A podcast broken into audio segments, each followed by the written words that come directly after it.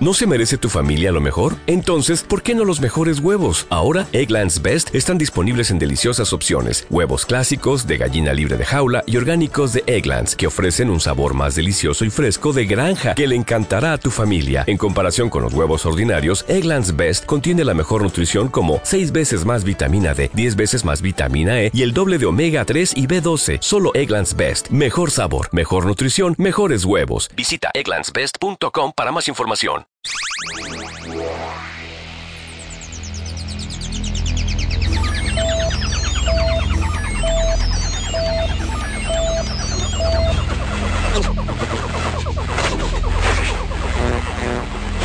Siempre os digo que una radio, o por lo menos pienso, tiene que estar eh, involucrada directamente con la verdad y con el conocimiento y con la difusión de aquellos valores que son buenos para todos.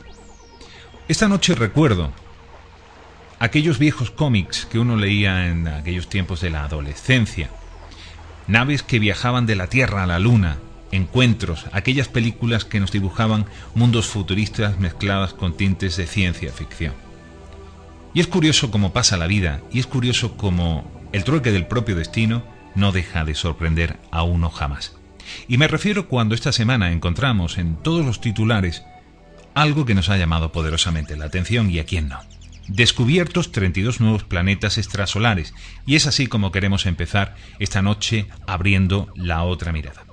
Para ello, en nuestro primer compás hemos querido tener con nosotros a alguien muy especial. Nos hemos puesto ahora mismo en contacto con el Instituto de Astrofísica de Andalucía. Queríamos saber más y queríamos tener la opinión de un auténtico experto en materia. Él se llama Miguel Ángel López, es astrofísico y esta noche se encuentra con nosotros aquí. Miguel, buenas noches y bienvenido a la otra mirada. Hola, buenas noches Miguel Ángel, gracias a ti y a todo el equipo del Instituto de Astrofísica Andalucía que siempre atendéis con amabilidad el llamamiento de estos amigos de la otra mirada. El titular en sí mismo ya lo dice todo, descubiertos 32 nuevos planetas extrasolares. La pregunta es, ¿cuál es la lectura que en términos científicos debemos de hacer sobre esta sorprendente noticia? Bueno, pues la primera lectura es que efectivamente es un número bastante grande, ¿no? De planetas encontrados. En realidad, desde el año 95, cuando se encontró el primer planeta hasta hoy, pues en total suman ya, pues cerca de 400, ¿no? Pero así de, una atacada anunciar 32, pues hay muchos equipos dispersos por distintos laboratorios que vienen pues encontrando uno, dos, tres, etcétera, pero así de pronto 32 personas muy llamativo, ¿no? O sea que efectivamente es, eh, es muy interesante, ¿no? El equipo que ha hecho el anuncio, eh, digamos que eh, llama la atención sobre el, potencial que han encontrado en este telescopio que están utilizando, que, que, muestra una gran capacidad para encontrar planetas extrasolares y que ofrece una perspectiva pues, de seguir encontrando un gran número de ellos en un futuro cercano. Hemos grabado una conversación con los tripulantes del Discovery a una distancia de 130 millones de kilómetros de la Tierra.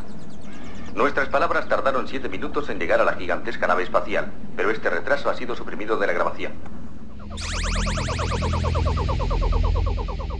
Miguel Ángel, ¿cómo ha sido? ¿Esperabais en la comunidad científica que este año o en esta, bueno, en este periodo de la investigación que estáis realizando se pudieran encontrar este, este tipo de, noticias o, sois primero los primeros en sorprenderos con, todo esto? Bueno, sí, claro que estamos sorprendidos, aunque algo así esperábamos, porque en realidad el instrumento, el telescopio que viene usando este equipo, pues eh, está especialmente diseñado para este tipo de detecciones. Es un telescopio que está en Chile, en la silla, y es un instrumento en concreto, HARPS, que se llama, que puede medir con gran precisión eh, bueno, la velocidad radial de las estrellas, que es un método para encontrar esos planetas, y lo puede hacer con una precisión mucho mayor de la que se utilizaba hasta ahora. De modo que en algún momento esperábamos que efectivamente saliese la luz, bueno, pues si efectivamente eh, se estaban encontrando nuevos planetas o no, con qué precisión se podía alcanzar, etcétera. El anuncio justo pues, este año, el año de la astronomía, pues mejor aún, de que efectivamente funciona a la perfección, eh, está pues em, digamos consiguiendo los resultados que se esperaban, ¿no? Pues pues es una buena noticia y que nada menos que 32 planetas han, anunciado, ¿no? Con, con este telescopio, pues me parece que efectivamente con más para empezar el equipo que ha, que ha diseñado el instrumento y que está realizando las observaciones y en segundo lugar a todos ¿no? los que estamos a la espera de bueno de seguir añadiendo miembro de la gran familia de planetas fuera del sistema solar. Están muy bien ejecutados, Dave. Creo que ha mejorado usted mucho. ¿Puede acercarlo un poco más? Desde luego. Ese es el doctor Hunter, ¿no? Por cierto, ¿le importa si le hago una pregunta particular? No, hazla. Bien. Perdóneme si soy indiscreto. Pero en las últimas semanas me he preguntado si ustedes no tendrían otra idea acerca de la misión. ¿Qué quieres decir? Pues no es fácil de concretar. Quizá no hago más que expresar mis propias preocupaciones. Nunca me he liberado completamente de la sospecha de que hay algunas cosas muy extrañas en esta misión. Estoy seguro de que usted convendrá en que hay algo de verdad en lo que digo.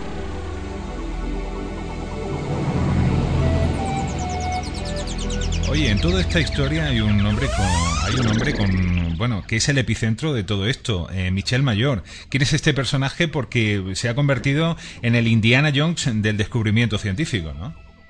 Sí, no es el único, pero efectivamente fue el primero, el que encontró, es un eh, astrónomo del Observatorio de Ginebra, un suizo que en el 95 realizó la, detección del primer planeta fuera del sistema solar.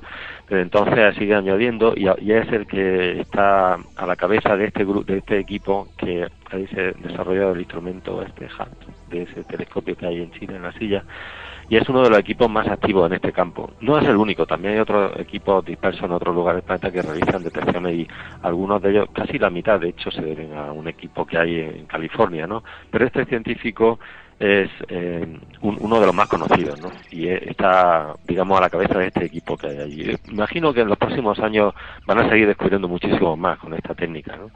Y efectivamente es uno de los padres de, los, de estos criaturas, de estos planetas extrasolares. ¿no? Quiero decir también que eh, hay varias técnicas, desde la primera que utilizó este científico ah, en el 95, que es la técnica que se llama de velocidad radial, bueno, pues eh, se han desarrollado otras técnicas, ¿no? Pero sí, en ese campo de la velocidad radial, que es el más productivo, a la más fructífero a la hora de, de encontrar esos planetas, él es sin duda una, una de las autoridades.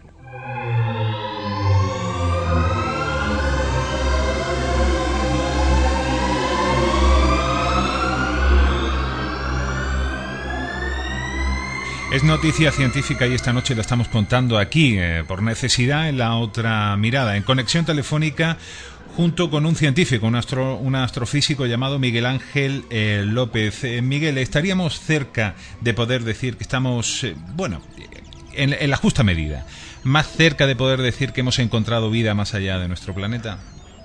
Pues creo que nos vamos acercando a, la posibilidad de observar eh, condiciones, planetas muy similares al terrestre, ¿no? que es un poco el único donde sabemos que hay vida con certeza. Entonces, este tipo de descubrimientos eh, son muy interesantes, no por solo porque añaden una gran cantidad de planetas y e insisto que en los próximos años esperemos que ese número aumente pues casi dramáticamente respecto a lo que ahora mismo se conocen que son del orden de 400 sino que una característica muy interesante también de este descubrimiento es que eh, esta técnica ha permitido obtener eh, una gran cantidad de planetas de tamaño similar al terrestre, porque casi, bueno, la inmensa mayoría de los 400 planetas fuera del sistema solar que se conocen hasta hoy, la mayoría son muy grandes, son incluso mayores que Júpiter, que es el mayor planeta del sistema solar, ¿no? que es mucho más grande que la Tierra, son planetas gigantes, gaseosos, no tienen una superficie como la Tierra, no tienen temperaturas cercanas así a la temperatura aptas para la vida,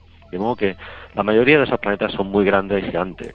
Eh, sin embargo, eh, de, los, de todos ellos hay unos 30 eh, que son de tamaños similares al, al, terrestre. Bueno, pues 24 de esos 30 han sido encontrados por este equipo con este instrumento, de modo que no solo hay están aportando muchos nuevos planetas, sino que muchos de ellos son precisamente de tipo terrestre. Yo creo que esta es la dirección más interesante en la que casi todos los equipos que están buscando planetas van moviéndose, intentando buscar planetas más cercanos al tamaño terrestre, cosa que no es fácil, porque son planetas muy pequeños, el efecto que realiza de perturbación sobre sus estrellas eh, alrededor de las cuales giran pues es muy pequeño, detectarlo es muy difícil, ¿no? Pero este mm, instrumento está precisamente aportando una gran cantidad de resultados en esa dirección, buscar planetas terrestres que quizá pues eh, pueden albergar condiciones aptas para que se desarrolle la vida. O que haya vida o no, esa es otra cuestión. ¿no? Miguel Ángel, escuchándote, escuchándote, no se me dibujan esta noche a la cabeza nombres propios, ¿no? Galileo, Copérnico, Newton o visionarios como Carl Sagan. Es que eh, la, la, actualidad, la noticia se configura ya de una manera muy especial. Es que no sabría decirte, y supongo que es la clave de bóveda, ¿no? ¿Cuál es el futuro de, de la frontera de la astronomía? ¿Dónde os encontráis los científicos ahora mismo? Buena pregunta. bueno, eh, esta, este tema del que vamos hablando, la búsqueda de planetas terrestres del tamaño de la Tierra, con dimensiones similares al, al, que puede tener la Tierra, a una distancia de la estrella mm, similar a la distancia que está la Tierra, porque si está muy cerca va a haber temperaturas demasiado grandes, y si está muy lejos está gélido, está helado, como le pasa a Marte o a, o a los satélites de Saturno, por, mencionar algunos ejemplos, pues digamos que esa búsqueda del planeta, que está justo a la distancia a la que está la Tierra y es un tamaño apropiado, es uno de los objetivos más claros hoy día, ¿no? Y digamos que uno de los campos de la astronomía donde más desarrollo se está realizando. En marzo se lanzó una misión, eh, la misión Kepler, que lleva el nombre de uno de estas grandes figuras de la astronomía, el, precisamente el padre de, de, de bueno junto con Copérnico del heliocentrismo, que era el Sol que estaba en el centro del universo, bueno, pues Kepler, que fue el descubridor de la órbita elíptica de los planetas, es el nombre que se le ha dado a una misión que se lanzó en marzo, como digo, y que va a, a, la búsqueda de planetas terrestres, concretamente. Ya no se trata de buscar planetas fuera del sistema solar, sino alrededor de estrellas que sean similares al, Sol y de planetas que estén a una distancia cercana. ¿no? Ese es el gran objetivo de esta misión. Como digo, hay una gran actividad en, astronomía tanto con observaciones desde Tierra, como el equipo este que ha anunciado 32 nuevos planetas, como con misiones espaciales que desde el espacio, sin la perturbación de la atmósfera terrestre, pueden llegar a tener una precisión mucho mayor para buscar ese tipo de planetas pequeños, digamos, similares a la Tierra, que no sean tan grandes como Júpiter la mayoría de lo que se han encontrado hasta ahora, ¿no? De modo que esta, sin duda, es una de las áreas, digamos, doradas de la astronomía hoy día y en las que pienso que debe de haber descubrimientos realmente fascinantes en la próxima década. Vaya, me alegra mucho oírlo y estoy seguro de que el mundo entero se unirá a mí en desearles un seguro y triunfal viaje. Muchas gracias. Gracias. Aunque la hibernación se ha utilizado en anteriores intentos espaciales, esta es la primera vez que unos hombres han sido puestos en hibernación antes de la partida. ¿Por qué se hizo? Para conservar al máximo la capacidad de nuestros resortes vitales, básicamente los de alimentación y respiración. Ahora bien, los tres tripulantes que están en hibernación representan el equipo de observación y no entrarán en acción hasta que nos acerquemos a Júpiter. Miguel Ángel, eh, de una manera, desde una postura romántica, eh, podría decir que no queda tanto para ese gran titular y ahí lo dejo. Una última pregunta te esbozo, eh, casi basada en un cinematográficamente y en un futuro muy lejano. Uf, bueno, eso me gusta este tipo de preguntas en las que nos pillas a todos, porque una encerrona. Lo bueno de la investigación es que no eh, es un libro abierto ¿no? en, la, en el que o, o, sin abrir si quieres es decir que está todo abierto no sabemos lo que puede pasar ¿no? Eh, si uno supiese lo que va a investigar probablemente ya bueno estaría descubierto no pero cuando uno lanza una misión espacial o realiza una observación un telescopio etcétera y realmente no sabe lo que se va a encontrar y muchas veces lo que se observa redirige la investigación en una determinada dirección, de modo que no sabemos muy bien lo que va a ocurrir. Lo que sí es que, bueno, tenemos planes, tenemos proyectos espaciales que van dirigidos a, una, a observar una determinada, bueno, objetivos, ¿no? Claramente estamos ya mirando fuera del sistema solar, eso desde una perspectiva amplia quizá es uno de los aspectos más novedosos venimos haciendo observaciones de Marte, de Venus, de los planetas del sistema solar, y ya empezamos a buscar cosas más allá y con instrumentación nueva que está empezando a mirar más allá, porque eh, eso era muy difícil hasta ahora, ¿no? Incluso estos grandes telescopios que se están desarrollando en la actualidad, pues son limitados en su capacidad para observar mucho más allá, pero ya podemos ver alrededor de otras estrellas, ¿no? Viajar allí, eso está fuera de consideración, pero intentar desarrollar instrumentos que puedan estudiar con precisión lo que ocurre en esos planetas alrededor de estrellas, yo creo que es una frontera ya bastante ambiciosa y que nos va a ocupar muchas décadas de este siglo, me imagino. Pero ir más allá es difícil, ¿no? Y sobre todo porque mm, no sabemos la investigación por dónde va a tirar, ¿no? Imaginemos que algún día nos encontramos pues, rastros de vida en algún satélite de algún planeta o de algún cometa o algo así. Y con ese titular y con ese titular me quiero me quiero quedar porque es la forma correcta de empezar un programa como el de esta noche. Desde el Instituto de Astrofísica Andalucía, Miguel Ángel López, eh, como siempre, gracias por tu complicidad con, con, este programa y por atendernos a estas horas. Vamos a estar muy atentos y vamos a estar eh, siempre muy cercano a ese terreno que tanto nos apasiona, la ciencia y la astrofísica. Un fuerte abrazo, amigo. Muchas gracias a vosotros. Hasta luego.